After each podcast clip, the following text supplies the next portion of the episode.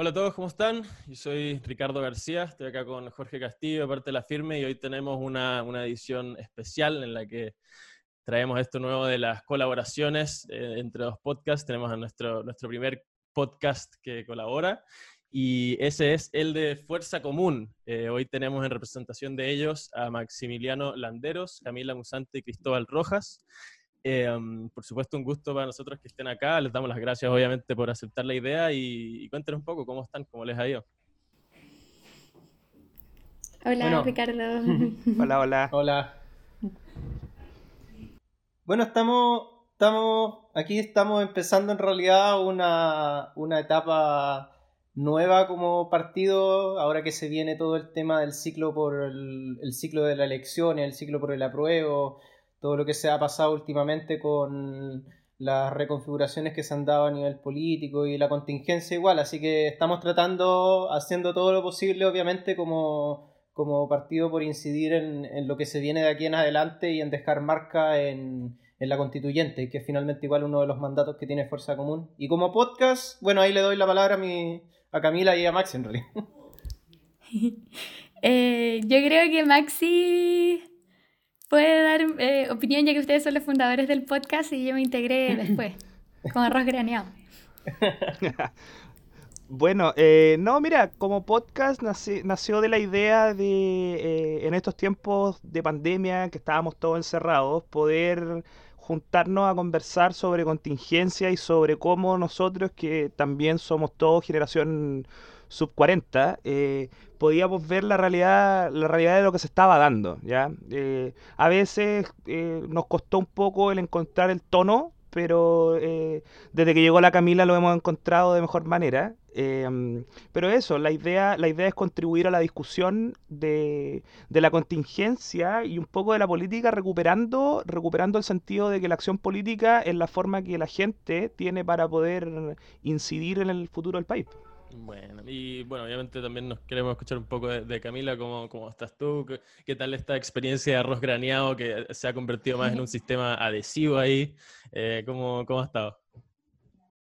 Bacán, mira, eh, cuando Maxi y Cristóbal me invitaron a participar del podcast, les dije al tiro sí, sin, sin pensarlo dos veces, y tuvimos un primer encuentro y, y es raro como estas experiencias de, de la pandemia, como sentir afinidad o, como afiatarse a través de una pantalla, pero enseguida como que existió esa afinidad entre los tres, entonces dijimos, ya, si esto puede resultar y como generar una dinámica que sea entretenida para conversar de política, para conversar de contingencia, pero también, em, no sé si con un toque de humor, pero con cierta, mm, como decía Calvino, como la liviandad sobre, a propósito como del, del restarle peso a, lo pesado con, con, el peso que tienen las palabras. Eh, y que eso fuera menos igual para alguien que quisiese informarse y escuchar una opinión eh, sin que resulte latero o qué sé yo. Así que la dinámica se ha dado muy bien entre los tres y a partir de nuestro cuarto capítulo hemos estado con invitada. Así que conservamos eh, la regla de paridad dentro del espacio. Bueno. Ya, perfecto. Y, o sea, ustedes no se cachaban antes, como antes del podcast, eran, eran cercanos, ¿cómo, cómo era el, el, tema ahí? Yo me atrevería... Dale, no, decir que yo me atrevería a decir que la... Grande. Sí.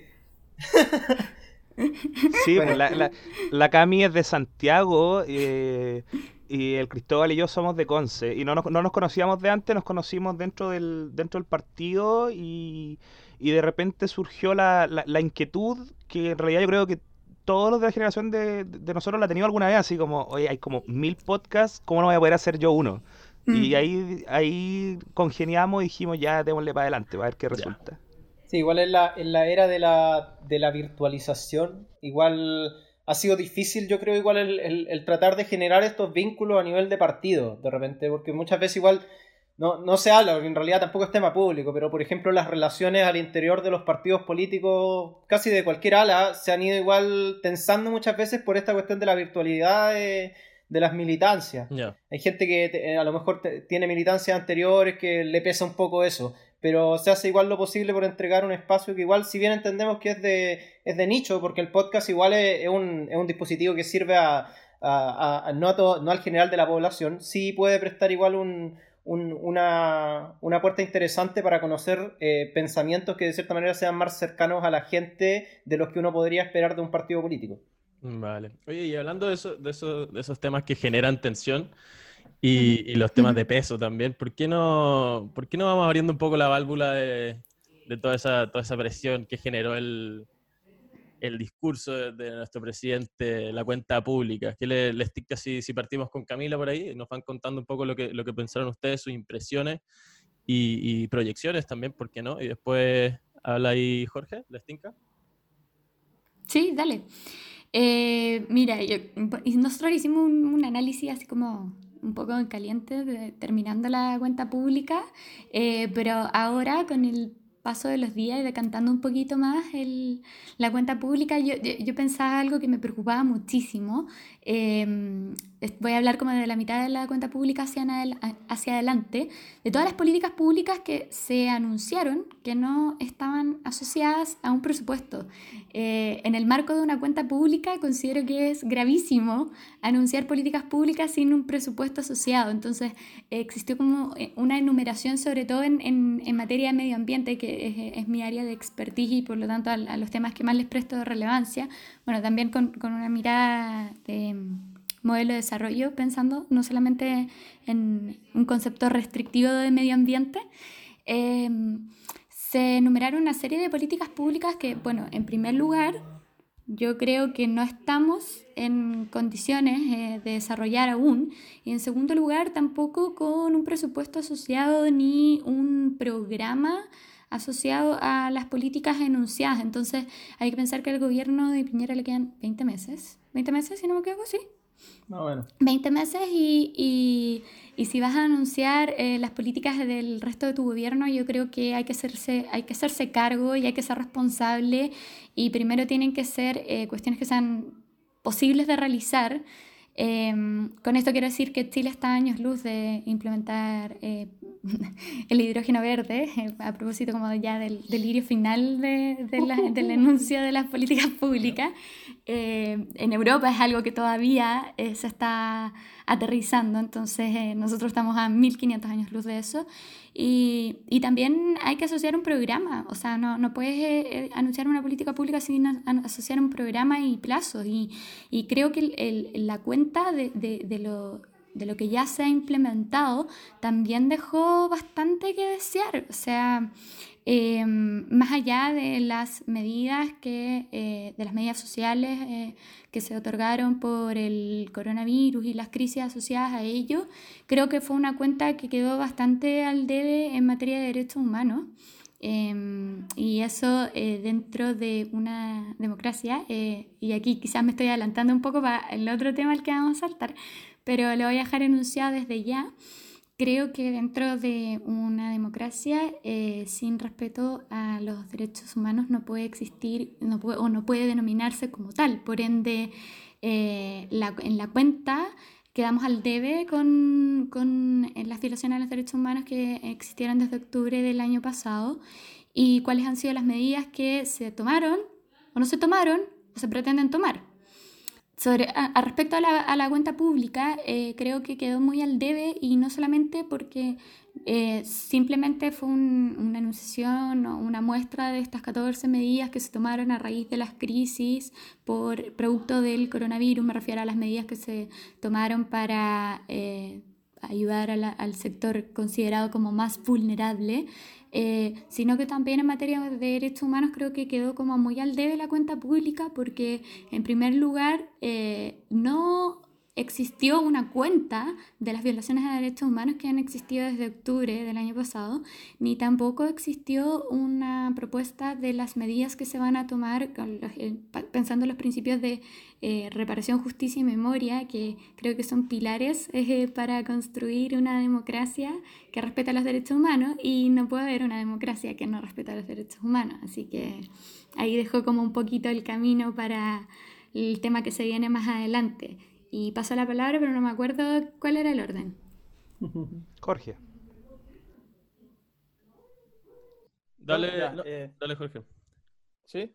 Eh, o sea, yo, creo que las cuentas públicas son, son, son, muy interesantes. Respecto a lo de las cifras, sí, sí tengo como una, un, reparo. Yo creo que sí, claro, si bien no, no dio un, un, un, itinerario de cifras eh, exhaustivo, porque, porque también es, es, un discurso que también tiene que tener como una visión de país, pero sí concuerdo en que quizás faltaron cifras, pero por ejemplo en, en inversiones eh, anunció que son casi 34 mil millones de dólares y que son 4.500 millones de dólares por sobre el presupuesto de, de cada ministerio. Eh, en, en, cuanto al, al FOGAPE, eh, también, también yo creo que dijo una cifra respecto al porcentaje que se aspiraba tener respecto a las pymes que iban a acceder al, al, FOGAPE, porque claramente había una crítica de que muy pocas empresas habían accedido y eso es verdad. el, el FOGAPE como crédito para la inversión tiene que, que llegara mucha más gente. Y en cuanto a los subsidios al empleo, eh, también dio la cifra de, los 2.000 millones de pesos para eh, recuperar casi el millón de 800.000 empleos que se perdieron. Pero igual estoy de acuerdo en que quizás faltaron cifras. Eh, y yo creo que, que, hubo un cambio de tono. O sea, a mí me gustaría abordarlo por ese, por ese ámbito. Hubo un cambio de tono.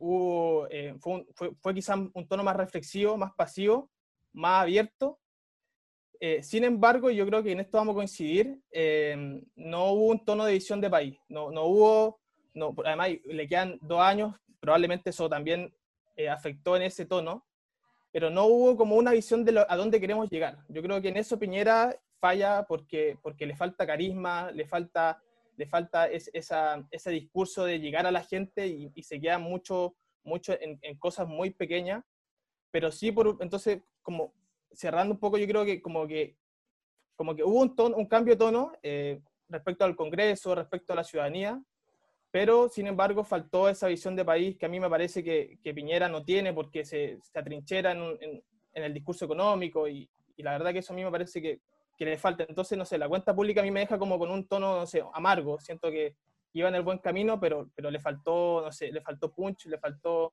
le faltó un aspecto discursivo de comunicación y, ahí yo creo que Piñera no tiene mucho que dar. Em, mira, con respecto a la cuenta, yo creo que la, la, forma en la cual Piñera se refiere al, país, en realidad yo creo que no, no es novedosa.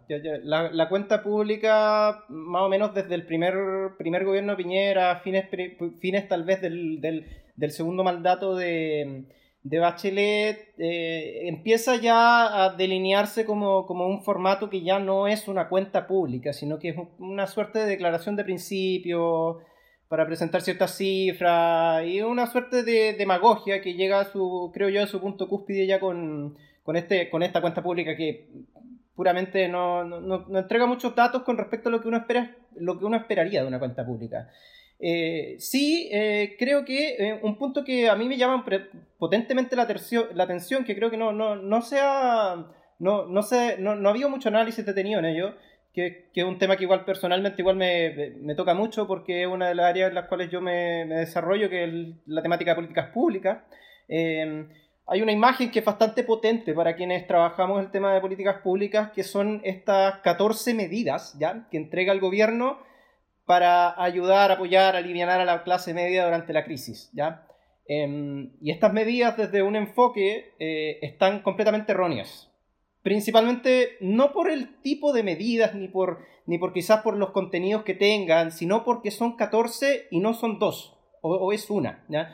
Hay un problema con respecto a la forma en la cual em, la política pública se está diseñando en Chile y el gobierno la diseña, que refiere principalmente a esta idea de ultrafocalización de políticas públicas. Si hay algo que el gobierno ha hecho y que también gobiernos de la concertación eh, hicieron en su momento, eh, es esta idea de eh, dejar de ver la política pública como el instrumento que tiene el Estado para llegar a la totalidad de la población y no a focos o grupos focales que de cierta manera igual se seleccionan muy en base a criterios o guarismos que son extremadamente técnicos, que no tienen mucha, mucho asidero con eh, las percepciones que la gente tiene efectivamente en su, en sus realidades, en sus historias de vida, y hace que terminemos con 14 puntos. Em, por ejemplo, eh, entre créditos, entre bonos, entre ingresos familiares de emergencia 1.0, 2.0 plus, eh, esta idea de los créditos FOGAPE, ayuda a las empresas y, claro, esta inversión que menciona Jorge, que es de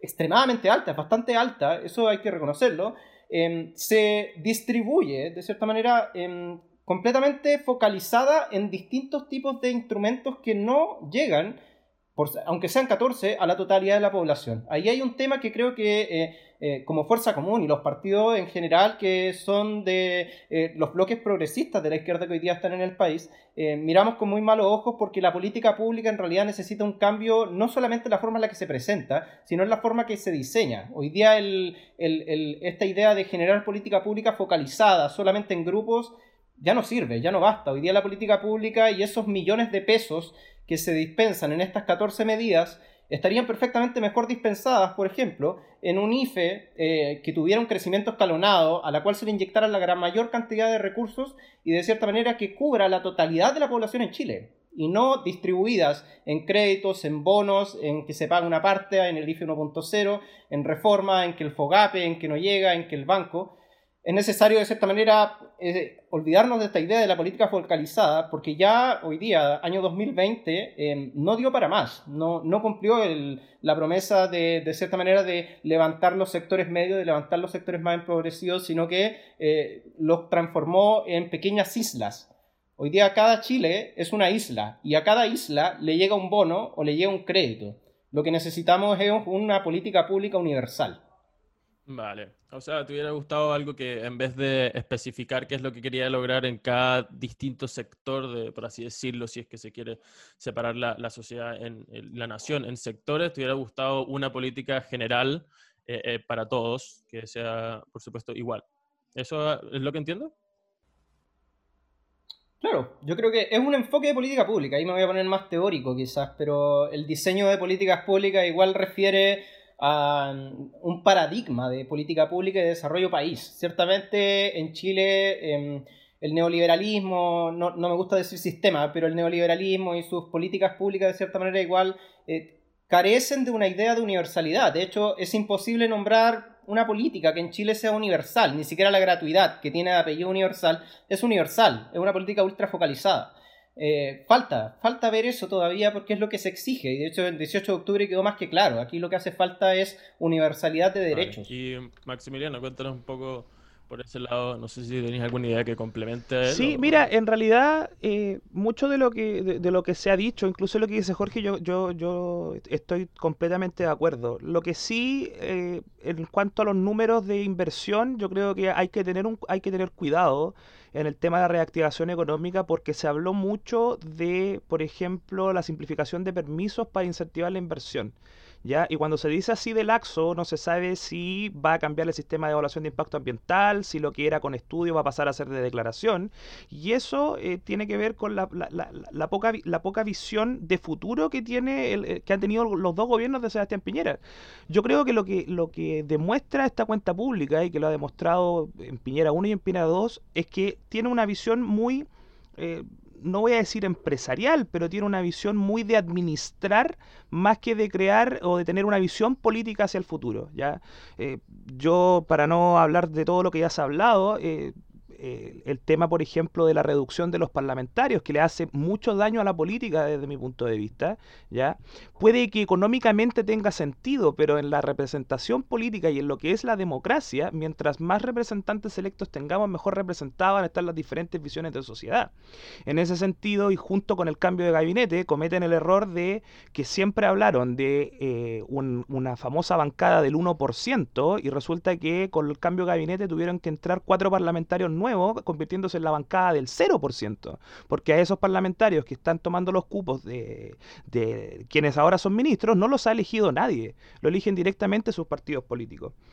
Eh, y respecto, y finalmente respecto del, del, tema de los derechos humanos, yo creo que aparte de que no hay un reconocimiento explícito a, a la infinidad de informes que han salido respecto a las violaciones de derechos humanos después del estallido social, eh, yo creo que también tenía la oportunidad de hacer un gesto como jefe de Estado y jefe de gobierno, más que como el líder de una coalición, de dar una, una señal en el sentido de decir, Bueno, las fuerzas policiales y de orden tienen que cumplir con ciertos protocolos y ellos tienen que subordinarse a la figura del presidente de la República. Y eso se iba a materializar en decir que iba a dar una orden al general director de Carabineros para que terminaran con la acción penal que tienen en contra de las tesis. ¿Ya? Porque eso realmente es colocar todo el peso del Estado sobre un grupo que pacíficamente estaba manifestándose por las situaciones que ocurrieron después de octubre. Vale.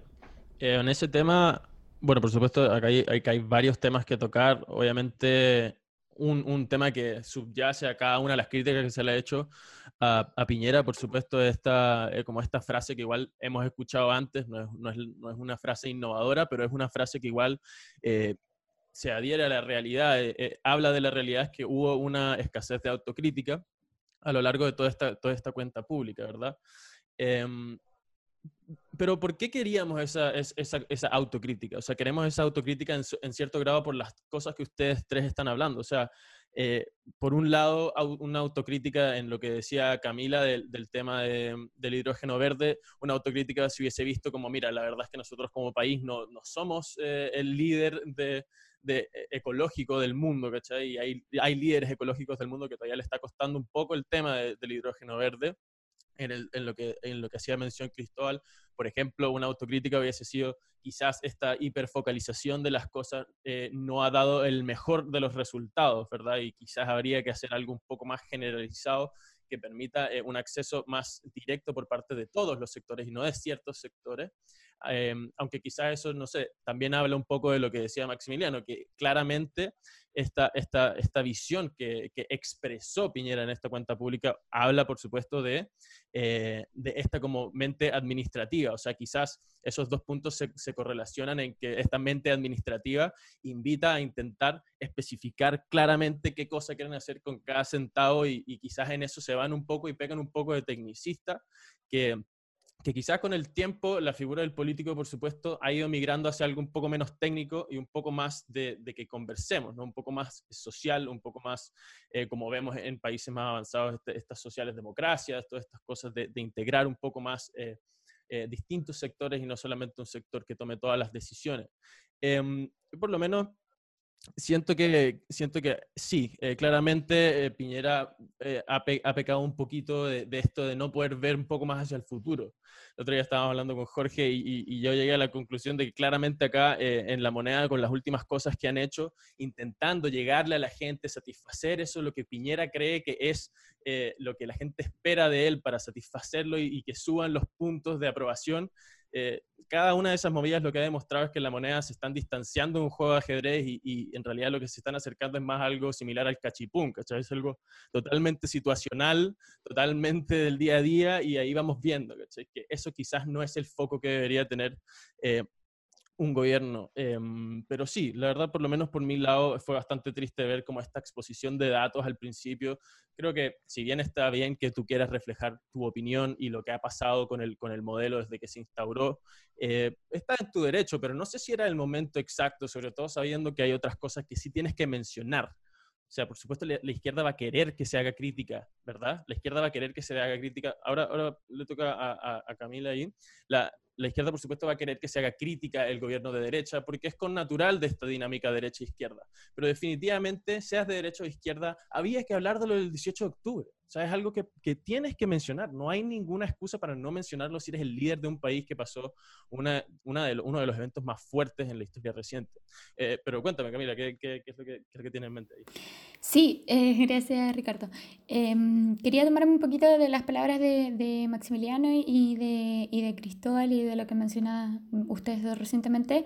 Eh, a mí lo que me preocupa, como más que hacer esta crítica a um, temas temáticas particulares que no se tocaron, bueno, que obviamente es grave en el caso de, de la violación a los derechos humanos eh, a raíz del estallido social, es que uno no ve una visión de sociedad detrás de las políticas públicas que menciona Piñera.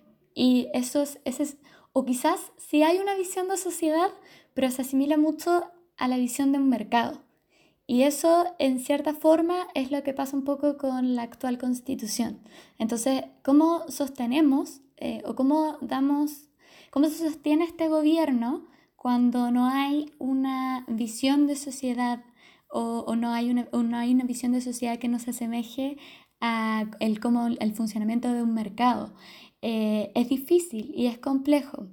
Yo creo, y aquí voy a disentir un poquito lo que decía eh, Jorge, yo creo que eh, a Piñera más que eh, carisma, que bueno, obviamente en los políticos las habilidades blandas son relevantes, yo creo que lo que le hace falta son convicciones políticas y creo que este gobierno se le ha complicado más que el anterior porque quienes han estado detrás han sido otras ideologías diferentes de las que estuvieron en su primer gobierno. Eh, pero eso denota una falta de convicciones políticas de, personales, que no ha sucedido con otras figuras de presidentes en la historia del país. Así que yo creo que esa sería como la crítica a nivel más macro independiente de, las cuestiones particulares que uno puede ver y que pueden ser preocupantes y que esto mismo del, del, del, sistema de impacto ambiental se firmó un acuerdo por hacer una, como bajar eh, los requisitos para el ingreso de proyectos a, por estudios de impacto ambiental que finalmente lo que imponen son mayores medidas de compensación, mitigación y, y, mm, recuperación eh, de impacto ambiental y eso obviamente es grave y nos preocupa em, porque creemos que precisamente el, el, camino no va por ahí, pero es eso yo creo que en la mirada más macro vemos una falta de lectura social y eso eh, yo creo que es, grave, es grave pensando que todavía quedan dos años de gobierno. Vale, sí. Eh, Cristóbal creo que tenía una, una idea ahí para, para ir cerrando. Max igual. Sí, la, Max igual tenía ahí después lo del cierre, pero yo quería decir algo corto nomás. Eh, yo creo que la, autocrítica, que, de cierta manera siempre se pide, ¿ya? la autocrítica no, Piñera como jefe de Estado, como jefe de gobierno, no se la debe a la oposición. ¿ya? No, la oposición reclama, reclamamos en general la mayoría de los partidos, la gente que no está de acuerdo con Piñera, pero aquí Piñera, la autocrítica em, y en, en hartos casos también las explicaciones no se las debe a la oposición se las debe a la gente que le votó eh, hace años atrás y que hoy día se arrepiente de haberle votado. Y ese es un gran, un gran tema porque da cuenta de cómo eh, el presidente, en este caso, eh, cede, bueno, queda claro con el último cambio de gabinete, cede prácticamente em, el control de, su gobierno y de su potestad como, como, como líder ideológico de un, de un gobierno a, en realidad, la vieja guardia de, de la UDI, de la derecha más, más recalcitrante. Eso, eso queda bastante fuerte. Y le continúa debiendo, y en realidad continúa estando al debe, y posiblemente vaya a terminar este gobierno continuando al debe, con la gente que le votó hace un par de años y que todavía está esperando que eh, en realidad se refiera a las promesas de campaña que hizo. Vale. Max, cuéntanos ahí. Sí, no, yo brevemente quería, era algo parecido a lo que dice Cristóbal, o sea, la, la autocrítica en muchas cosas no, no, no, no es que la esté pidiendo la izquierda cualquier, cualquier sector de la izquierda, es una autocrítica que tiene que hacer él ante el país. Ya yo no, no voy a agregar esa parte del, no voy a volver a hablar del tema de la inversión y esas cosas, sino que, por ejemplo, eh, y que fue polémica durante la semana, el tema de pedirle disculpas por el mal manejo de la pandemia a las familias de las más de 12.000 víctimas que han habido producto del coronavirus. O sea, yo puedo estar completamente de acuerdo con él que diga eh, ningún país del mundo estaba preparado, ¿ya? Porque efectivamente así fue, pero él no puede eh, hacerse el loco de que en marzo dijo que estábamos mejor preparados que Italia, mejor preparados que España, mejor preparados que Francia para enfrentar esto y estuvimos a un pelo de que se nos saliera completamente de las manos, se nos salió de las manos, pero podría haber sido, eh, ¿cómo se llama? Hubiera sido bueno que dentro de eso hubiera hecho una autocrítica respecto a, a ese descontrol.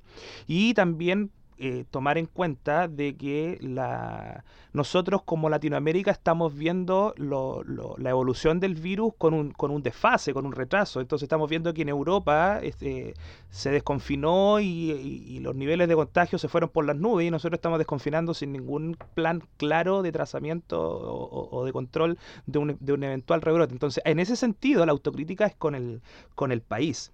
Y respecto al tema de la convicción política, sí, pero yo creo que eh, más allá de una falta de convicción política de Piñera, es que no aprendió del error de Piñera 1, ¿ya? Porque esto de tener que recurrir a los partidos políticos para que, para que le den línea de flotación para terminar el gobierno, fue exactamente lo, que, lo, mismo que le ocurrió cuando llegó Chadwick en el primer gobierno. Y aquí le pasó lo mismo, tuvo que salir Varela, Santelice, Valente, sí, todo ese, ese, ese gabinete de control administrativo tuvo que ir cambiándolo con políticos porque no tiene, no tiene una forma de conducir a Chile Vamos, ¿ya? Y ese es el gran problema político que tiene Piñera, y no fue capaz de verlo, de verlo en ninguno de sus dos gobiernos.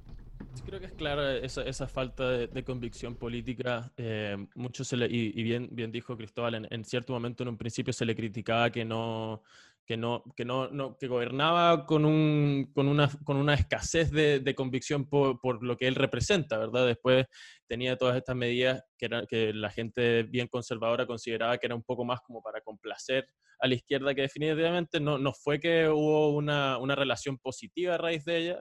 Y, y lo mismo con los cambios de, de, de, ministro, o sea, ningún cambio de ministro antes de este, de este último cambio de gabinete ha sido algo que tú digas, wow, eh, totalmente exitoso, o sea, definitivamente eh, el caso de poner dos ministros, dos ministros súper contundentes en Evópoli, que es relativamente el más nuevo de los, de los partidos de esa coalición, hace que las cosas no necesariamente sean súper cohesivas ahí dentro. Pero bien decías tú, em, Maximiliano, que hay cosas em, que quizás se podrían haber salido muchísimo más de control y ciertamente en una parte del país vimos un tema, vimos un, algún disturbio eh, recientemente, algo que potencialmente podría y puede, si es que no se controla de una manera adecuada, que quién sabe quién soy yo para decir cuál es la manera adecuada, em, se puede salir de control, ¿no? Y y tiene rato ya saliéndose de control. Este tema de la, de la violencia en la Araucanía, lo, lo, que, lo que hemos visto, estas protestas, eh, a mí me interesa harto saber qué es lo que, lo que piensan ustedes, ¿no? Me, me gustaría escuchar un poco eh, su opinión. Quizás podríamos comenzar ahora eh, Maximiliano, Cristóbal, Camila y después Jorge.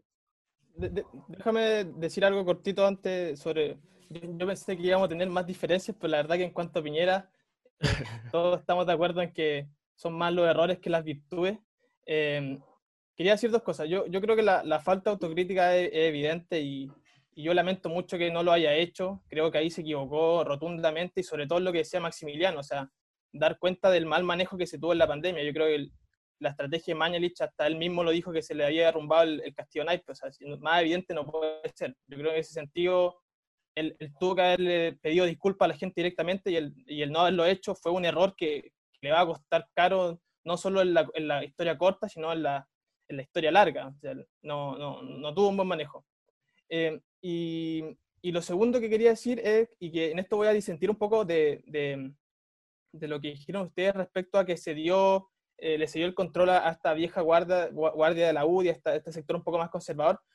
Yo creo que podría interpretarse así, eh, tienen razón, pero, pero creo que también entendió que, que, necesita gobernar con alguien. O sea, el poder, aunque se concentre en un vértice, no puede, no puede sino desplegarse en un espacio. O sea, gobernar sin partidos no tiene mucho sentido. Entonces, eh, yo creo que abandonar el círculo de hierro, abandonar ese eh, comité político lleno de gente de su confianza y que no conversaba con los partidos y no dialogaba, me parece que haberse dado cuenta que necesitaba salir del círculo y empezar a gobernar con la UDI, empezar a gobernar con RN, y aún así con Evópolis, manteniendo al ministro de Hacienda, yo creo que eso fue un acierto. O sea, eh, en mi, en mi opinión, indiscutible. O sea, eso lo tenía que hacer. Esa idea de ordenar la casa para después ordenar el país. Yo creo que no va a poder ordenar el país porque no le alcanza el tiempo y tampoco tiene las habilidades, pero, pero sí me parece que en ese punto yo se lo concedo de que, de que logró armar una estrategia política contundente y ahora eh, uno, uno basta mirarlo, casi la UDI lo, lo, apoyan, la UDI y RN lo están apoyando. O sea, obviamente fue hace poco el cambio, pero, pero sí me parece que en ese sentido hay que concedérselo. O sea, la falta de visión es evidente, pero, pero estratégicamente yo creo que, que fue un punto potente. Vale. Em, bueno, obviamente eso es un tema ahí para, para, ir cerrando con lo de cuenta pública, un poco cambio de gabinete y estrategia, pero eh, toquemos en ese tema. Yo creo que es un tema importante en el cual reparar. ¿Qué piensan ustedes partiendo por, por Cristóbal, que levanta la mano físicamente, me parece bien, eh, eh, sobre el tema de la Araucaria? No, yo, yo, me declaro un, un, un un, un enemigo de, esta idea de la virtualidad de todo. No, no termino Me parece bien, está bien. Hay que tener el concepto. Pero, sí. no, pero mira, eh, Yo, a mí, eh, no, no, no, no lo voy a. Hay muchas teorías y yo no, no, caigo en conspiraciones porque en realidad yo creo que las explicaciones siempre son más simples de lo que, de lo que la gente quiere que parezcan. Pero no, no, de repente llama un poco la atención, solamente porque en realidad eh, existe ahí un, un, nexo de concordancia, por lo menos en términos de contingencia, entre que sale el actual, el actual ministro del Interior. Eh, eh, diciendo que en Chile no hay presos políticos en plena Araucanía, y un par de días después, en realidad, eh, literalmente se quema la pradera en, la región. Y de cierta manera, igual eso dice mucho igual con respecto al, manejo eh, o al no manejo que el gobierno puede o no tener en ese sector. De hecho, lo interesante que sucede en la Araucanía es que es la falta de posicionamiento de este nuevo ministro con respecto a la situación que aconteció eh, lo que causa eh, que se asusen más los ánimos entre estos grupos extremistas que están presentes en, la Araucanía y que forman parte igual de un sector de derecha bastante extremo. O sea, literalmente son clubes de armas, eh, porque de cierta manera son así, clubes de armas que están registrados legalmente, quienes eh, de cierta manera sus miembros también están muy en contra de eh, reivindicaciones de tierras que hace el movimiento mapuche, de las protestas y demandas históricas que tienen, y que de cierta manera optan por no resolver esto por los canales que debidamente deberían usarse para resolver, eh, y optan por em, directamente neutralizar a la fuerza una protesta pacífica, una toma pacífica que está realizando un grupo de manifestantes adentro, adentro de un municipio. Y eso es bastante decidor, porque ¿cuál fue la respuesta del gobierno ante esto? Silencio, en su mayoría. Condena los hechos, no la violencia, que en realidad esto crispa más los ánimos, pero al margen de eso, llama la atención la pasividad del ministro, y eso también es una acción política. La pasividad de la Araucanía siempre ha demostrado ser un dejar estar para los grupos que son más contrarios a la idea de la democracia en ese sector. Y esos grupos no son precisamente eh, grupos mapuches, sino que son precisamente eh, ex candidatos a diputados de la UDI, como el caso de eh, una, una, dirigente de los grupos más, más, de, más de derecha tradicional en ese, en ese lugar, que fue una de las personas que igual movilizó más gente para que efectivamente se manifestara esa noche. Entonces, en realidad lo que llama la atención ahí es, la poca, es el poco posicionamiento del gobierno y en realidad el, el, desrespeto eh, de los derechos humanos por parte de un grupo de terratenientes de una región. Y en eso hay que ser claro, yo creo que no se pueden tener medias tintas. Hay un grupo de gente que es de la sociedad civil que tienen una postura que es fascista y que tienen una postura que es a favor de las armas y a favor de un montón de cuestiones que de cierta manera no son compatibles con un, vivir democrático y que de cierta manera han impedido consistentemente y por décadas que em, la población mapuche efectivamente tenga representación efectiva en esos lugares.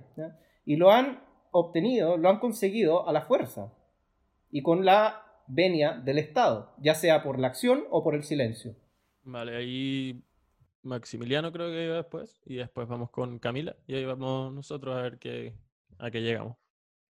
Mira, yo creo que el tema de, la Araucanía es un tema complejo de, solucionar mientras no se reconozca eh, la autonomía y el, eh, de los pueblos originarios, y en específico del, pueblo mapuche en esa zona, y un reconocimiento constitucional a su forma y a su cultura. Eh, no teniendo claro esa base de entendimiento, es muy difícil que se pueda avanzar. sí hay que reconocer, yo ahí les puedo conceder el punto que en algún momento Moreno, eh, cuando era ministro de Desarrollo Social, intentó eh, abrir espacios de conversación, pero fue el mismo gobierno el que le quitó piso y lo movió de ministerio y toda, todo acercamiento quedó en nada. Eh, en cuanto a, lo que estábamos conversando de cambio de gabinete, hay que reconocer de que Víctor Pérez es duro en, su postura y la, el, viaje, aunque él diga que no fue a, a echarle benzina al fuego, el viaje que hizo a la Araucanía no hizo nada más que eso y no podía él, un político de carrera, pretender que tuviera alguna otra lectura, porque si no, no era necesario que viajara a la Araucanía. ¿ya? Es, como, es como el típico chiste de esta, esta reunión podría haber sido un mail bastaba con que se hubiera conectado, incluso como estamos nosotros por Zoom, con los intendentes y con los alcaldes, para decirle, bueno, la postura del gobierno va a ser esta. Pero no, tiene que viajar, tiene que, eh, se, se, genera por su viaje un contingente de seguridad que va enardeciendo los ánimos, se producen protestas cuando no debieran haberlos porque estamos en, en época de pandemia. Entonces, eh, por más que él me venga, venga a decir a, la opinión pública de que no era su intención, o sea, claramente tenía, era, era una de las cosas que tenía que tener en consideración a ese respecto. Vale. Eh, ¿Cami? Gracias, Ricardo. Eh, bueno, yo puedo estar como corresponsales de guerra porque estoy en este momento en la Araucanía. Así que reporteando desde terreno, Em, eh, me da mucha como tristeza lo que está sucediendo.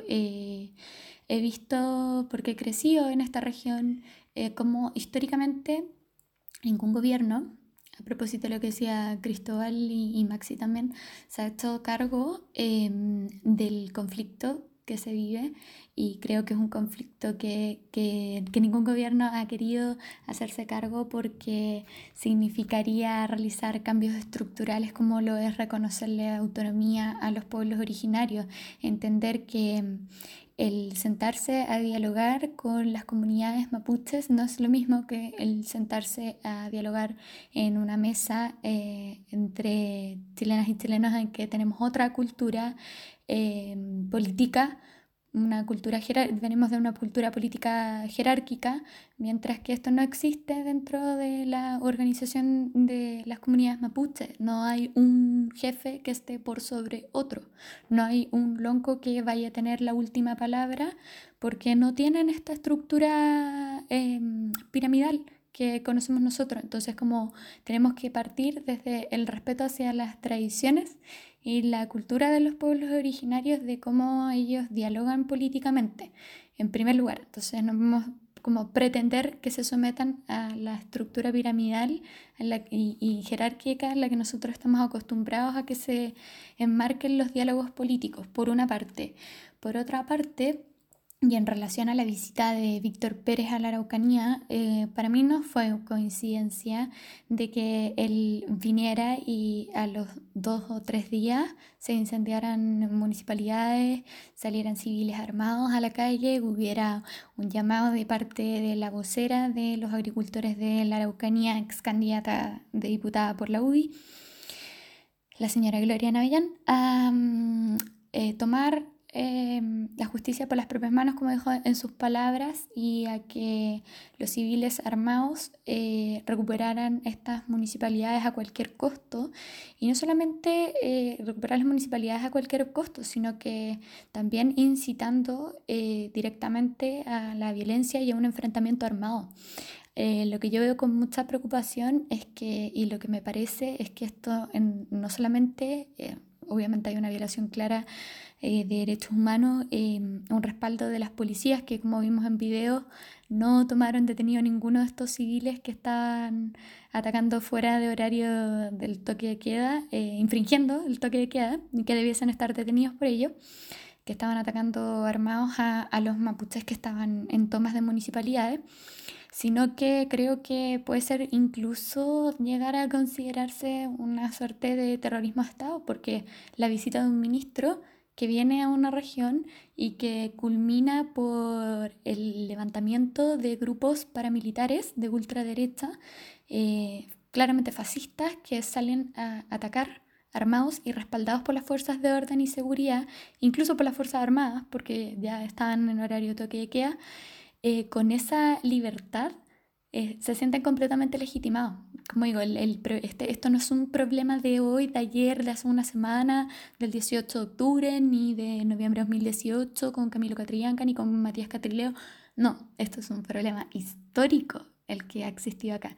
Ningún gobierno lo ha solucionado, pero ahora eh, este gobierno y en particular este ministro está legitimando actos de violencia eh, de parte de civiles y eso es grave porque es volver el tiempo atrás. Recordemos que vivimos una dictadura cívico-militar. Vale. Yo, yo, yo estoy, estoy muy de acuerdo en que es un problema histórico.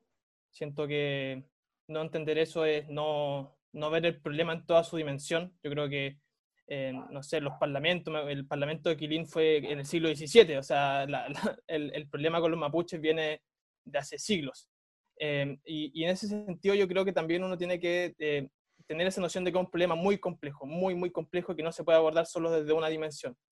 y yo, yo creo que sí, estoy de acuerdo en que los, los grupos esos, si se podría llamar paramilitares, que, que fueron a, a desalojar la, la, la, municipalidad, yo, con, yo creo que eso hay que condenarlo con toda su fuerza. O sea, es una forma casi de autotutela que es, es, es muy, muy peligroso, porque yo creo que como sociedad llegamos a la, a la, al, al, consenso de que los problemas o, o, se resuelven mediante la justicia o se resuelven mediante la política.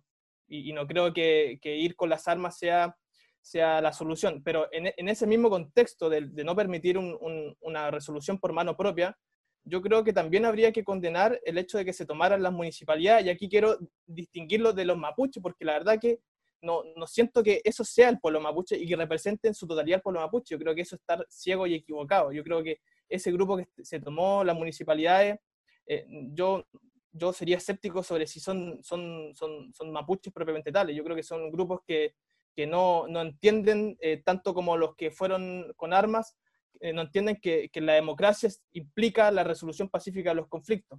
Entonces, en ese sentido, yo, yo, yo igual ahí me quedaría en una posición eh, amarilla, si se podría decir, o neutral, de, de condenar eh, los dos acontecimientos, porque siento que es, es, muy problemático. Y respecto a lo de la visita del, del, del ministro Víctor Pérez, yo creo que eh, una interpretación podría ser eso, que fue hacer presencia eh, a, a, de alguna manera, eh, no sé, in, no, no, imponer, pero a, a, a, dar su opinión del gobierno, en representación del gobierno. Yo creo que eso es un ministro, va, va en representación del gobierno. Pero ahora yo igual sería escéptico respecto a si eso eh, legitima la violencia de estos grupos. Yo creo que ahí habría que ser cuidadoso, porque, porque claro, uno podría decir el Estado de Chile no lo resolvió, pero no lo resolvieron todos los gobiernos, o sea, no lo resolvieron los gobiernos desde el 90.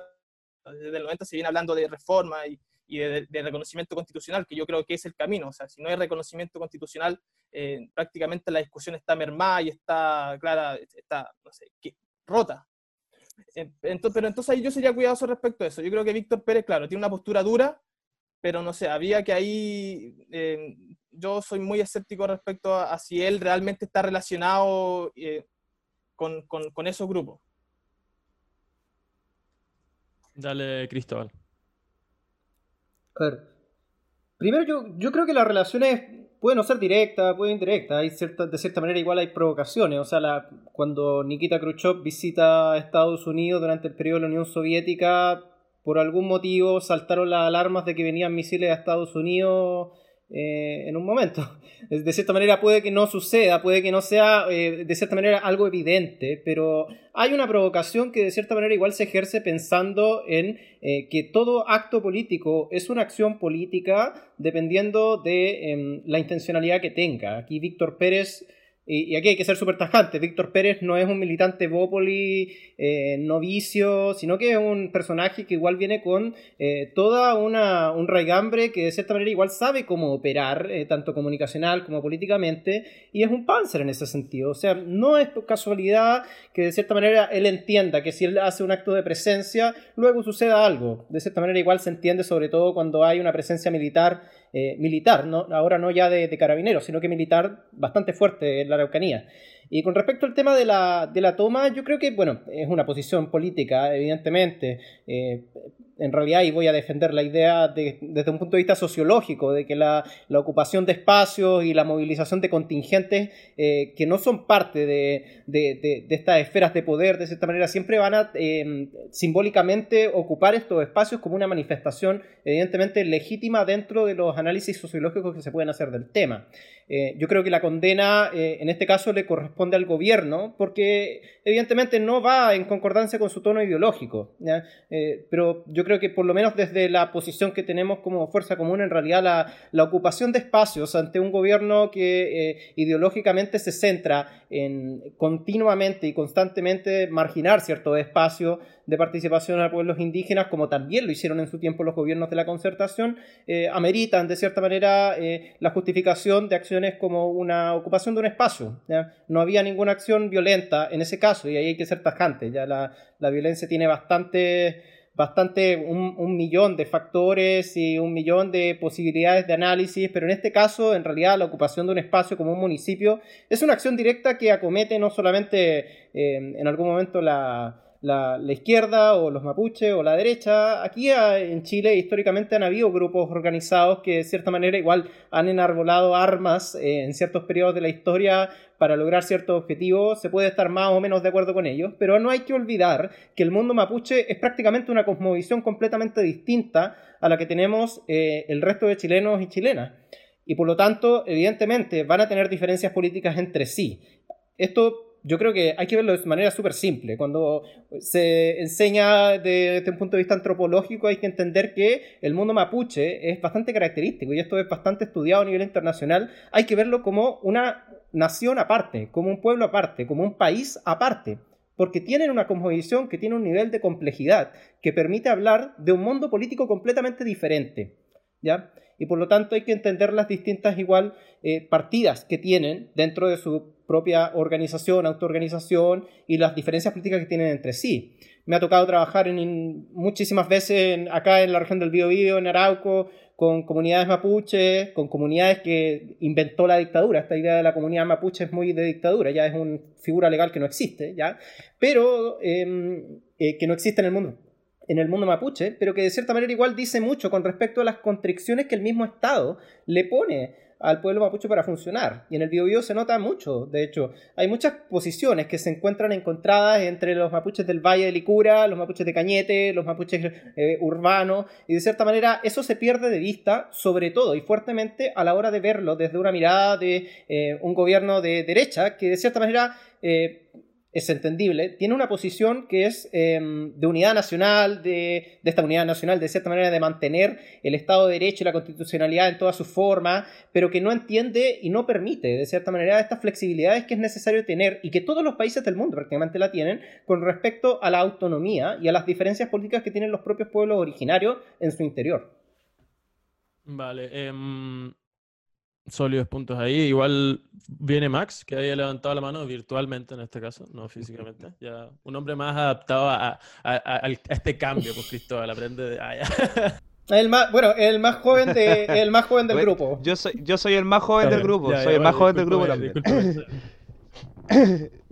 no, eh, mira, brevemente, eh, y respecto a lo que decía Jorge, yo puedo estar, por insistir, puedo estar de acuerdo en que eh, no Víctor Pérez nos va a decir derechamente que está de acuerdo con, con, las manifestaciones de violencia de estos grupos fascistas que ocurrieron en la Araucanía. Ahora, lo que pasa es que hay que hacer otra, otra lectura, otra clase de lectura respecto a esto. ¿ya? Eh, cuando Carabineros no actúa en, esta situación y que es una, mm, una cuestión que incluso la Comisión Interamericana de Derechos Humanos emitió un comunicado al respecto, eh, mm, la lectura que yo hago y que eh, espero, que todos estén de espero que todos estén de acuerdo conmigo, es si él está en desacuerdo con todo tipo de violencia, como dice, ya como, como el gobierno ha dicho que está eh, en desacuerdo con todo tipo de manifestación violenta, ¿por qué a uno o dos días de lo que ha ocurrido los organizadores de estas manifestaciones no están detenidos?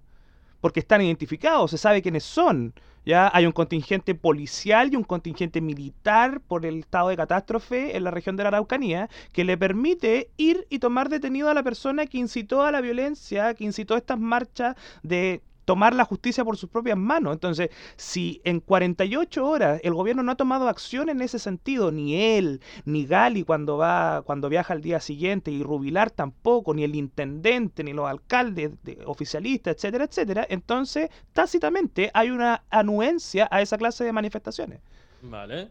Igual es cierto, o sea, ahí ese, ese, ese tema de, de como una, se puede ver como una doble moral, que por ejemplo en el caso del 18 de octubre salieron de una a denunciar todo el tema, pero ahora como que más o menos están medio calladitos, como que para mí también me hace ruido, si bien eh, no, no, pondría en mi carnet que soy de oposición, ¿cachai? Pero a mí me parece que igual es inconsistente.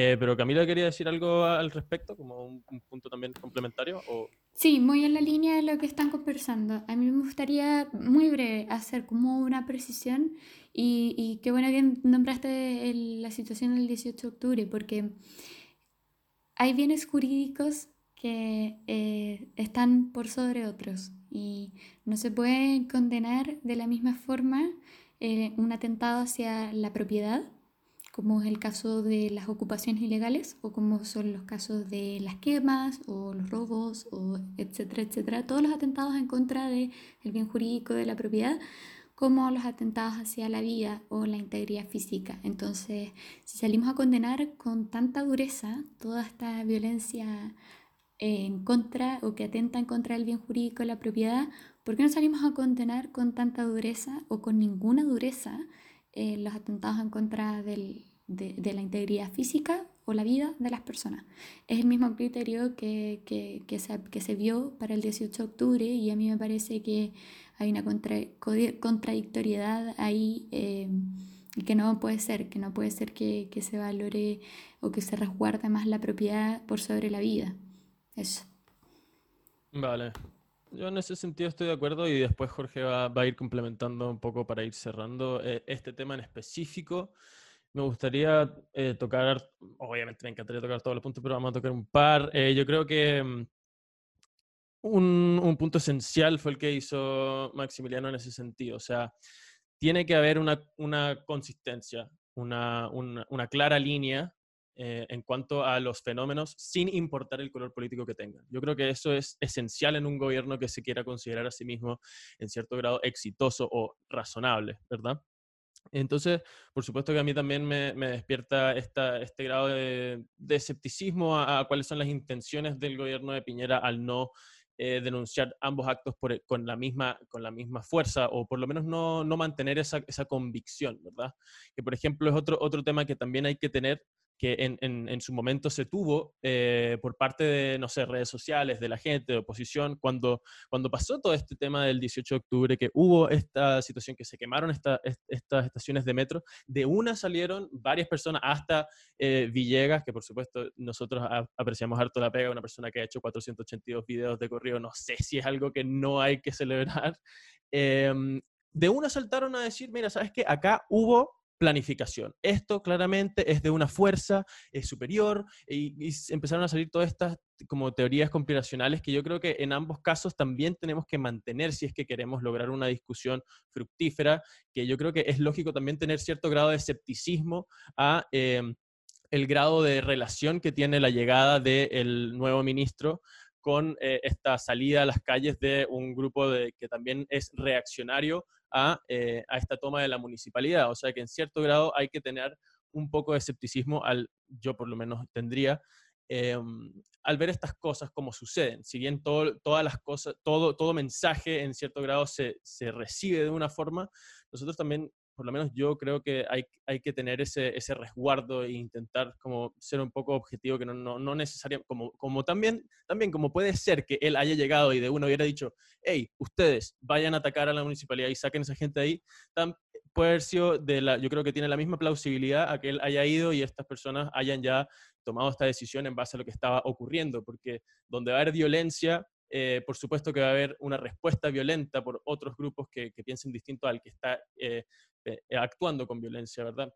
Ahora, con el tema de, de, del manejo, ¿verdad? De esto y el tema de, de, la interpretación de esto, yo creo que también hay que tener, por lo menos yo no sé de esto, ¿verdad? No, no, soy, no soy mapuche, yo no vivo ahí siquiera, ya si viviese ahí, por último, pudiese decir un poco eh, más palabras que estén relacionadas a la realidad que está ahí, pero sí uno puede hacerse preguntas, así como, por ejemplo, de cómo lidiar con estas cosas, ¿verdad?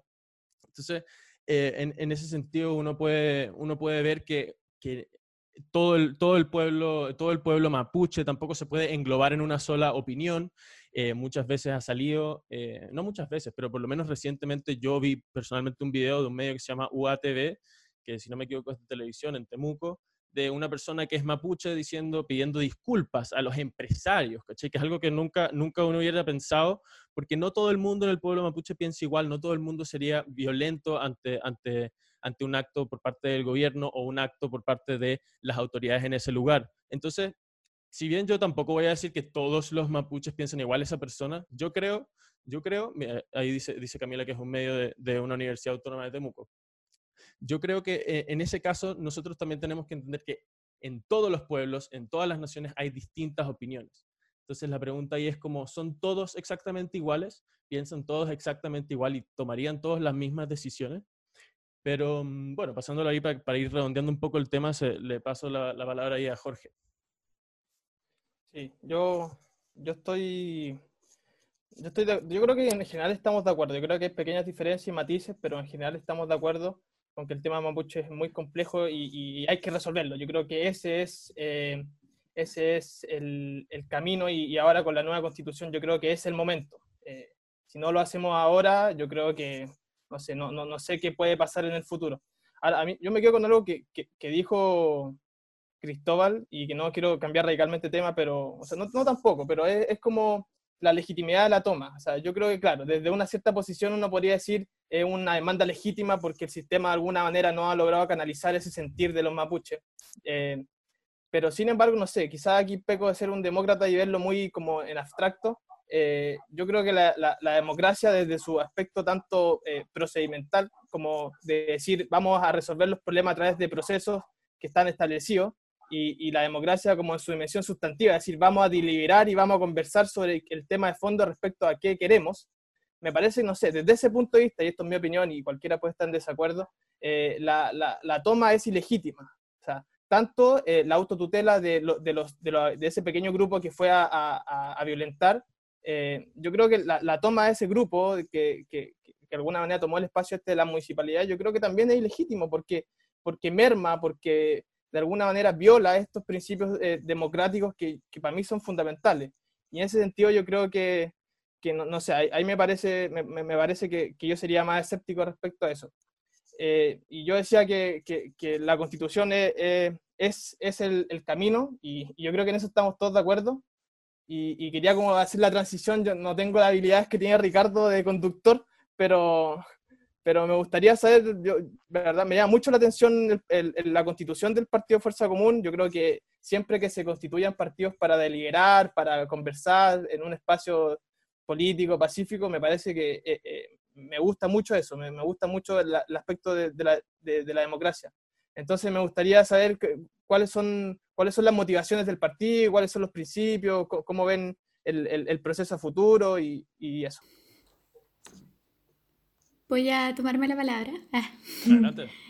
Em, bueno, Fuerza Común surge en sus inicios. Yo participo desde febrero, Fuerza Común surge en enero em, de este año y surge eh, al principio como un partido instrumental, precisamente, como teniendo como único objetivo llevar candidatos y candidatas a, a la convención constitucional.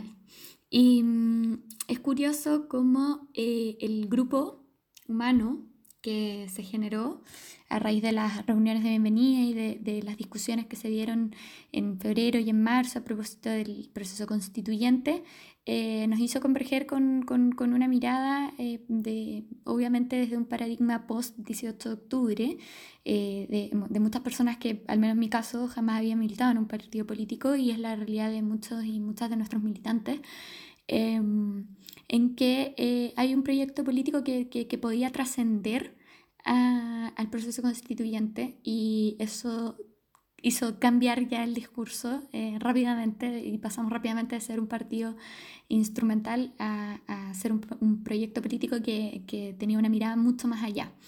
Ahora lo, lo bonito de esta fuerza común es que nos hemos ido construyendo a raíz de eh, esta misma, este mismo como objetivo en común que nos reunió al inicio, porque nosotros llevamos a cabo un proceso constituyente interno que es como un símil de el proceso constituyente que viviríamos en caso de ganar el apruebo eh, para tener nuestra propia constitución de fuerza común. Y eso creo que nos hace, eh, nos distingue, nos hace diferentes y también em, retoma un poco el espíritu y el origen del partido. Em, estamos en formación aún, así que claramente nos falta mucho por construir, pero tenemos una dinámica que yo considero y valoro mucho y, y me parece muy interesante. Al menos yo participo desde el espacio de, del Frente de Medio Ambiente y del Frente Feminista. Hasta ahora, hasta el día de hoy, estoy de coordinadora de esos dos espacios. Em, donde son em, espacios más que nada temáticos, pero donde se han desarrollado hartas acciones eh, vinculadas con los territorios y organizaciones sociales. Entonces, eh, y los, les chiques Maxi y Cristóbal, em, ellos eh, están vinculados a los espacios de plazas, que son los espacios más, más territoriales y que pueden dar su visión desde ahí.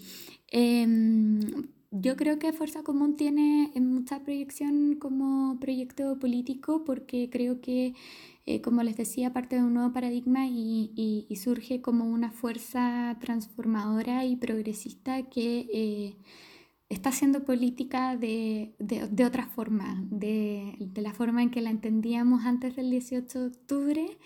Eh, no, eso cambió y, que incorpora el descontexto social y no solamente el descontexto social, sino que incorpora los grandes actores que, fueron, que, fuimos al final eh, los responsables de, estar discutiendo hoy en día de un proceso constituyente. Eh, la gente que salió a la calle, los ciudadanos, las ciudadanas, las organizaciones sociales, eh, fueron los que marcaron la diferencia y creo que eh, Fuerza Común tiene presente y, y, y, por eso entiende de que la política en como se estaba llevando a cabo antes del estallido social, no puede continuar por ese camino y que está, debe estar vinculada necesariamente con el mundo social, porque cuando hay una desvinculación vivimos una crisis de representación de la clase política y, y bueno, existen estos estallidos por otros motivos también, no solamente la, la, la, desvinculación con la clase política, yo creo que eso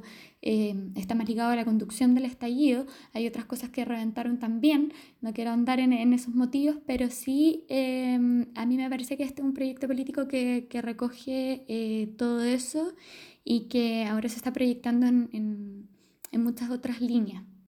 Les quería hacer una pregunta. Obviamente nosotros acá en la firme, como vemos esto, este espacio en, en este momento, eh, para nosotros lo más importante es eso, es precisamente que no solamente a raíz de las crisis, sino que a raíz de la génesis de una idea nueva, existan nuevas voces y sean escuchadas por todas las personas que van a involucrarse o que tienen algún sentido o vocación política, ¿verdad?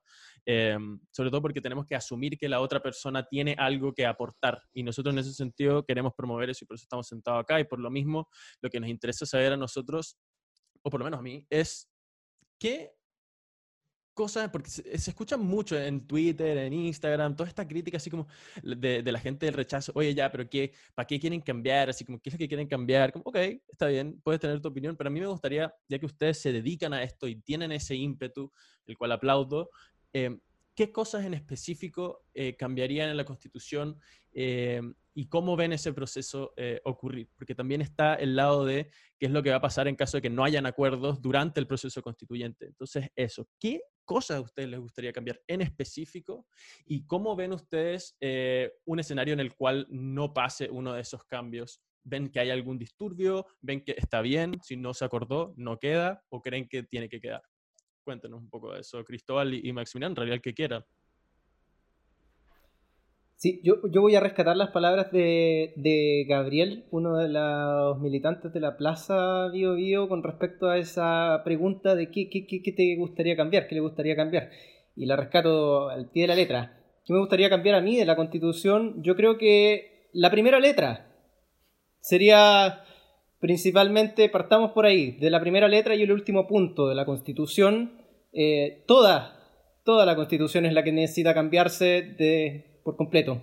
Hay un, hay un tema, yo, yo no soy abogado, de cierta manera, a mí tampoco me gusta mirar el debate desde un punto de vista del derecho porque creo que lo encierra mucho, ya voy a discrepar de repente con, la, con Camila y con Maxi, yo soy sociólogo, me enfoco en la parte de políticas públicas, gobierno, gestión, pero, pero en ese sentido en realidad yo creo que eh, hay que responder en este caso a una necesidad política, ¿ya? Acá no hay, y en eso hay que ser súper conciso y súper concreto, creo yo. Acá no hay, quizás, eh, si, esta fuera, si este fuera un país que fuera efectivamente el oasis que, dice, que decía Piñera que era, a lo mejor, claro, no estaríamos hablando de constitución si eso realmente fuera así. Pero acá hay una necesidad política que es bastante fuerte y que en realidad no hay forma de contrarrestarla hoy día se ha hecho sentir muy fuerte y se hizo sentir muy fuerte en la idea de que es necesario un cambio, un cambio súper profundo. Y un cambio súper profundo desde un punto de vista político, de la acción política, no se hace con una reforma, ¿ya? Y a lo mejor voy a usar un, concepto que, que, que de repente se toma mal, pero me da lo mismo, que se necesita una revolución. Y en ese sentido, creo que la revolución más grande a la cual podemos apostar, que no es tanto tampoco ya, es cambiar una constitución que fue impuesta a, sangre y fuego ya por una dictadura. ¿ya? No olvidar que la legitimidad de esta constitución, y en eso hay que ser súper claro, aunque esté la firma de Ricardo Lagos, aunque esté la firma de Michelle Bachelet, aunque haya tenido reformas en el Congreso a lo largo del tiempo, esta constitución va a seguir siendo la constitución que nace en dictadura. Da lo mismo las reformas que haya tenido. Da lo mismo porque la gente en la calle ya dijo que daban lo mismo. Y por lo tanto acá, si partimos de la primera letra y hasta el último punto, aquí la revolución es cambiar la constitución y lo necesario. Y eh, uno de los mandatos que tiene Fuerza Común para ese, para ese, e, ese menester es efectivamente participar de una constituyente, ganar el apruebo y que efectivamente esa constitución se cambie y que esa constitución ahora nueva responda a una generación nueva, responda a un mundo nuevo y responda totalmente a una política que efectivamente sea integradora con la totalidad de la sociedad, que sea universalista, que dé garantías de derechos y que no deje afuera la opinión de quienes no tienen plata en Chile. Y eso es así de simple. Hay unos videos bastante interesantes que hace Beno eh, Espinosa en, en YouTube, donde sale Jaime Guzmán personificado como esta imagen cristalizada de la Constitución y sale hablando del sistema de salud, muy, muy en boga. Y le pregunta a la pareja que ahí si tienen plata para acceder al sistema de salud. Y le dicen no. Y la respuesta de Jaime Guzmán, yo creo que eh, personificado en Beno, sinceramente resume gran parte de, resume el motivo por el cual la constitución tiene que cambiarse, que es, ¿tienes plata? No, no tengo plata. Entonces no puedes hacer nada. Entonces, ¿qué hacemos? Cambiemos la constitución porque ese es el problema. ¿ya? Y en eso hay que ser súper claro. Es una constitución que está caduca. Y como está caduca, porque de cierta manera se nota, se nota el olor a putefracción que tiene esa constitución cuando uno sale a la calle, ¿ya? Eh, no queda otra cosa que cambiarla. Maximiliano, cuéntanos un poco también tu, tu, opinión. O sea, obviamente yo entiendo que a, grandes rasgos eh, se hace el argumento que hay que cambiarla porque simboliza Jaime Guzmán, simboliza el proceso a través del cual se instauró esta constitución. Pero cuéntanos un poco si tú tu manera de verlo también eh, se alinea exclusivamente por ese lado o a ti te gustaría hacer algunos cambios específicos, más que nada para convencer a las personas que, todavía no están 100% convencidas. O sea, yo entiendo que su intención es lograr que se apruebe este cambio, por lo que creo que eh, sería interesante escuchar para las personas que son de rechazo, que, escuchen algunos cambios que genuinamente les afecten directamente, para ver si, logran dar, alguna, dar vuelta algunos votos y ahí van, van, van logrando el objetivo. ¿no? Mira, yo voy a discrepar con Cristóbal en el sentido que el análisis desde el punto de vista del derecho siempre es importante e interesante, ¿ya? Eso es lo primero que voy a decir. Em, y en ese sentido hay una paradoja en el derecho constitucional que dice que las constituciones, voy a parafrasear nomás, pero dice que la constitución manda por su poder normativo sobre los gobernados hasta que los gobernados no sienten la constitución como suya. Y en ese momento todo su poder normativo lo pierde, ¿ya? Es una paradoja de decir, esta es la norma fundamental de la constitución de nuestro, de la construcción de nuestro Estado, hasta que los gobernados sienten que deja de ser suya. En ese sentido, el problema de, origen de la constitución del 80 tiene mucho que ver con esto, pero también tiene que ver el hecho de que la institucionalidad durante el periodo de vigencia de la Constitución del 80 no ha sido capaz de hacer eco de lo que la gente necesita, lo que la gente clama, lo que la gente pide. ¿Ya? Ahora, más allá de la ilegitimidad de origen, yo creo que también tiene que ver un poco con lo que, y lo voy a nombrar Fernando Atria, nuestro, el presidente de Fuerza Común, dice en la constitución tramposa. Aquí el gran problema de la constitución y lo que más la ilegitima era el tema de los cerrojos constitucionales. Y cuando los cerrojos constitucionales desaparezcan, entonces vamos a poder hablar de que hay una nueva constitución en ciernes. ¿Ya? A la pregunta que tú me haces, yo recojo el guante de que em, hay gente que puede en estos momentos estar por el rechazo, por miedo, por, por, no entender qué, qué, es lo que se busca con la construcción de una nueva constitución. Y yo a ellos le diría que primero estén tranquilos porque las reglas de las reglas de acuerdo en la convención va a permitir que ninguna postura esté por sobre la otra, que sea una constitución que se construya en base a acuerdos. Y en caso de que no hayan acuerdos, como también tú preguntaste, lo que van a tener que hacer los convencionales es seguir discutiendo. ¿Ya? Y si finalmente algo no queda dentro de la Constitución, será porque no era parte fundamental o parte fundante de nuestra construcción normativa y va a quedar para una, para una legislación de menor, de menor jerarquía. Y además, y, lo otro que quiero decir, que no tengan miedo del cambio, porque este cambio lo que va a venir a hacer es salvar la institucionalidad de Chile. Al crear una institucionalidad nueva, una institucionalidad legitimada, vamos a poder volver a reunirnos, tanto lo que hoy día es oposición y oficialismo, lo que es la derecha o la izquierda, los centros, todo, a discutir en un marco que nos represente a todos. Y esa es la necesidad de cambiar la constitución. Vale, me gusta el, término marco que nos represente a todos. Eh, entiendo que Camila tiene un punto breve que, que le gustaría hacer. Después seguimos con Jorge. Sí, a, mí me gustaría hacerme cargo de, este, de, la campaña del rechazo, del rechazar para reformar, a propósito de algunas cápsulas que hemos estado sacando con las compañeras de, de la Asociación de Abogadas Feministas y por qué es imposible de cumplir. Así que desmitificando un poco el rechazar para reformar, eh, porque la idea de rechazar para reformar, ¿qué es lo que propone? Modificar la actual constitución en vez de redactar un texto nuevo a través de reformas constitucionales o proyectos de ley en general. Pero este eslogan tiene varias falacias, ¿ya? Y dentro de las más relevantes son los varios casos en donde en el Congreso, por mayorías, se han aprobado proyectos de ley, pero que no han prosperado debido a que los mismos parlamentarios que proponen rechazar para reformar acuden al Tribunal Constitucional. Entendemos que el Tribunal Constitucional es un órgano cuyos miembros son designados por el presidente del Senado, presidente de la República y me falta también, no, recuerdo si el presidente de la Corte Suprema, pero sé que la designación es tripartita, pero no, no, no es un órgano que sea eh, de carácter representativo como lo es el Congreso, por lo tanto es un órgano que actúa contra mayorías, es contramayoritario y también em, viene como a impedir el ejercicio de, eh, de, un, eh, de, una representación como lo es la votación de las y los parlamentarios al aprobar un proyecto de ley por mayoría. Entonces, ejemplos o casos como concretos en donde podemos decir por qué es imposible el rechazar para reformar. Bueno, el proyecto del el aborto en tres causales, ¿ya? El, que fue donde el Tribunal Constitucional señaló que se aprobaba esta objeción de conciencia, también el declarar el agua como derecho humano, la titularidad sindical en el caso de la reforma laboral que se mm, presentó en el año 2017 y la extensión de beneficio de la provisión del lucro en las universidades. En su momento, todos fueron proyectos que fueron declarados inconstitucionales a pesar de la voluntad popular representada a través del voto de las y los parlamentarios y de haber sido aprobados en Cámara por amplia mayoría. Entonces, la pregunta es la siguiente. Si proponen rechazar para reformar, ¿qué nos asegura efectivamente las demandas sociales sean incluidas en esta reforma si no se ha hecho hasta ahora? O sea, ¿es una declaración de voluntad política?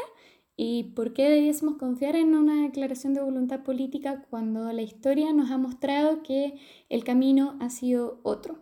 Bueno, eso, ahí dejo planteada la duda y desmitificando un poco esto del rechazar para reformar y porque contiene varias falacias. Sí, yo me, me gusta esa palabra desmitificar. Yo creo que hay muchos mitos en nuestra sociedad y a veces hay que tratar de, de desmitificarlo porque muchos no son verdaderos. Y yo creo que hay que ser escéptico del rechazar para reformar, yo lo soy. Eh, yo, yo voy a votar a pro, quizás tendría que partir por eso, em, aunque sí he estado en un, en un, proceso de reflexión acerca de, de, si votar o no a prueba. Eh, y, y, lo haría principalmente por algo que dijo Maximiliano, que yo creo que en ese, en ese ahí le dio en el punto, eh, que es em, cómo nuestra institucionalidad no, ha logrado canalizar el sentir popular y no, ha logrado canalizar las demandas de la ciudadanía. Yo creo que eh, en, el siglo XXI, si algo que nos destaca en Chile o algo que uno puede analizar es cómo la sociedad apareció. en el siglo XX prácticamente no teníamos sociedad, era una sociedad jerárquica, una sociedad señorial, una, donde, el poder del, del hacendal era muy fuerte. Entonces yo creo que la sociedad apareció tan fuerte que no, no pudimos darnos cuenta de que realmente teníamos que crear mecanismos y canales para que la gente pudiera decir algo sobre lo que siente, sobre lo que piensa y sobre lo que quiere. Ahora bien, yo creo que sería escéptico respecto a una idea de los derechos sociales. Yo creo, yo creo que sí, hay que, hay que, uno, eh, obviamente en la constituyente va a salir, o sea, si gana, yo creo que va a ganar, va a salir una, un catálogo de derechos sociales. Yo creo que se va a dar la idea de decir este derecho, este derecho y este derecho. Yo creo que eso está bien, es parte de la discusión. Pero sí me parece que ligado a esta idea de la constitución como los derechos sociales tiene que ir la idea de una reforma al Estado. Porque a, veces, y esto ustedes lo saben mejor que yo, porque ya, ya son abogados, eh, a veces las normas suenan muy bonitas, a veces las normas, eh, el derecho constitucional es muy abstracto, el derecho constitucional está en las nubes, eh, hablamos del ideal de, de, las normas, pero también eso tiene que ir acompañado de cómo lo hacemos, de cómo lo implementamos. De, de, cuál es el presupuesto que le asignamos, de, cómo los órganos administrativos lo van a lograr hacer de, esa forma, porque, porque yo creo que en esto vamos a considerar que nuestro Estado eh, necesita una reforma. Yo creo que nuestro Estado no está llegando a todos y, no está llegando eficientemente. Entonces me parece que en ese sentido la nueva constitución tiene que ir de la mano con una reforma profunda al Estado y, que, haga posible que lo que discutamos dentro de la, de la, de la, constituyente sea eh, real y posible para no decirle a la gente que vamos a cambiar muchas cosas bonitas, que, que yo creo que estoy de acuerdo, que cambiar muchas cosas, pero también cómo las vamos a hacer. Y en ese sentido yo creo que la constitución es el momento eh, reflexivo, es el único momento en el que podemos discutir como sociedad a, dónde queremos ir. Y, yo creo que, que, ese es el camino y a mí, y a mí me parece que, que, que, ese es el principal argumento, al menos de mi parte, para, para, para, que realmente ocurra un cambio constituyente y donde todas las voces sean escuchadas, donde, donde fijemos los procedimientos de cómo vamos a llegar a esos acuerdos y, y salir de, de, de, este como ambiente tan, tan revolucionario y tan de una incertidumbre tan grande que, en el que nos encontramos. Vale, ahí veo que Cristóbal vuelve al método físico de levantar las manos. Cuéntanos. Sí, solamente un, un alcance a lo que dice Jorge y de aquí no, no hablo más, levantando la mano. Pero yo creo que si hay algo que, que, que, esperemos que un proceso constituyente no haga, ¿ya?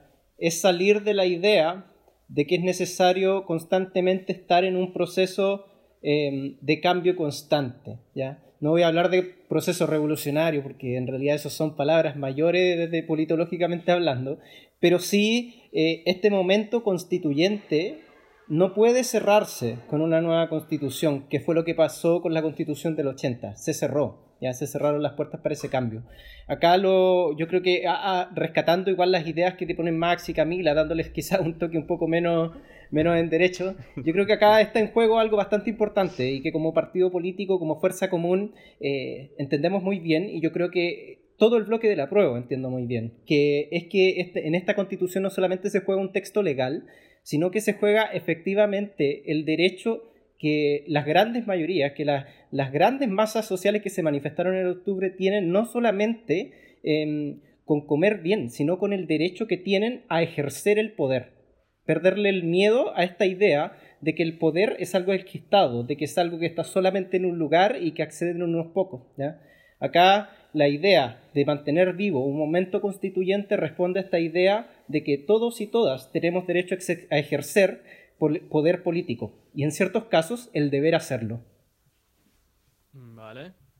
Parece bastante que, creo que Jorge estaría en cierto grado de acuerdo con eso. Em, yo creo que ahí ya, por lo menos para ir, para ir eh, cerrando, hay, yo me voy a sincerar, a mí en realidad me da lo mismo sincerarme al respecto. Yo antes era súper eh, pro eh, rechazo, en mi opinión, la verdad pero como han ido evolucionando las cosas y como se han ido comportando em, los cuerpos en, las instituciones políticas, yo he transitado un poco el camino desde el rechazo hacia el apruebo, por lo menos en, varias cosas. O sea, yo creo que unos elementos muy importantes em, de, cómo funciona nuestra política y también nuestro sistema judicial, para mí por lo menos eh, son cosas que eh, valen muchísimo la pena eh, reparar, ¿no? Yo creo que al menos a mí, a mí me encantaría, bueno, yo soy un fanático a morir de, del sistema parlamentario que tienen en Reino Unido, y yo lo veo así, obviamente puedo estar pegando de, sesgado por, por, mi amor que le tengo, pero yo creo que en definitiva un, un plano que, o sea, un, un espectro político que equipare los niveles que hay entre un presidente y un parlamento, un congreso, eh, en definitiva va a promover muchísimo más lo que sería este eh, lo que sería esta relación que tienen. O sea, siento que las políticas públicas tendrían muchísimo más respaldo si es que son debatidas directamente con el presidente en una Cámara en la que todos tienen que estar obligados a debatirla. Y no solamente eso, sino que eh, promueve a que las personas de oposición y, los que estén eh, en, el oficialismo en ese momento tengan una relación muchísimo más eh, longeva, ¿no? que, sea, que sea mucho más que se reconozcan, por ejemplo, es el caso ahora ya, eh, hay ministros que, tienen buena relación con personas de, oposición y, los respetan por el trabajo que han hecho, más allá de por lo que representan, eh, los respetan por el trabajo que han hecho en décadas y décadas de representar, décadas de deliberar en el Parlamento, décadas de genuinamente demostrar lo que están haciendo. Entonces, por lo menos yo confío muchísimo en, que ese es un cambio eh, totalmente necesario por ejemplo, para mí también el, tema de, cómo se escoge, eh, cómo eh, se, se, decide quién va a ser el fiscal nacional de, nuestro país, también creo que es algo que, que se tiene que debatir. Em, por lo menos eh, es, es, esencial por mi lado que eso se debata. Y, y por supuesto, esa es la idea, ¿no? Como ir, ir, ir, dando estas opiniones, ir conversando estas cosas, también cómo se, cómo se defienden nuestro, nuestros recursos naturales, también creo que es algo súper importante. Em, que, que, hoy en día, bueno, por supuesto estábamos hablando de eso, de hecho, antes de empezar con Camila, es, es algo que, que, genuinamente preocupa, o sea, que haya gente que pueda tener propiedad sobre cuerpos de agua. Eh, yo creo que genuinamente es algo que, que, nos, que nos tiene que preocupar, eh, por lo menos nos tiene que preocupar, sobre todo pensando en un futuro un poco más ecológico. Así que, em, bueno, yo creo que mm, acá ya tenemos un ratito hablando, por lo menos para, nosotros, para nosotros, para Jorge y para mí, estoy seguro ha sido extremadamente agradable. Eh, precisamente la premisa que, empuja este, este programa es que personas que no piensen exactamente igual, por lo menos yo no creo que militaría en fuerza común, pero lo que demuestro hoy y lo que quiero que se siga demostrando es que hablaría con las personas de fuerza común, entendería varios puntos del, lado de fuerza común y ellos harían lo mismo conmigo en cierto grado, ¿verdad? Y creo que eso es lo que hay que hacer en política, en definitiva. A la larga lo que importa es eso, que las personas que estén interesadas, que tengan vocación, yo creo que deberían ser todos, pero ¿quién soy yo para decir qué es lo que todos deberían hacer? Eh, deberíamos escucharnos, deberíamos eh, conversarlo pacíficamente, tranquilamente y, llegar a estas conclusiones que de vez en cuando generan cambios, que uno quién sabe hasta dónde puede llegar a esto, ¿no? Eh, entonces, bueno, si ustedes tienen algunas palabritas para cerrar, por supuesto están invitados, pero por mi parte, yo fui Ricardo García con Jorge Castillo, esta es otra edición de La Firme con, con Fuerza Común.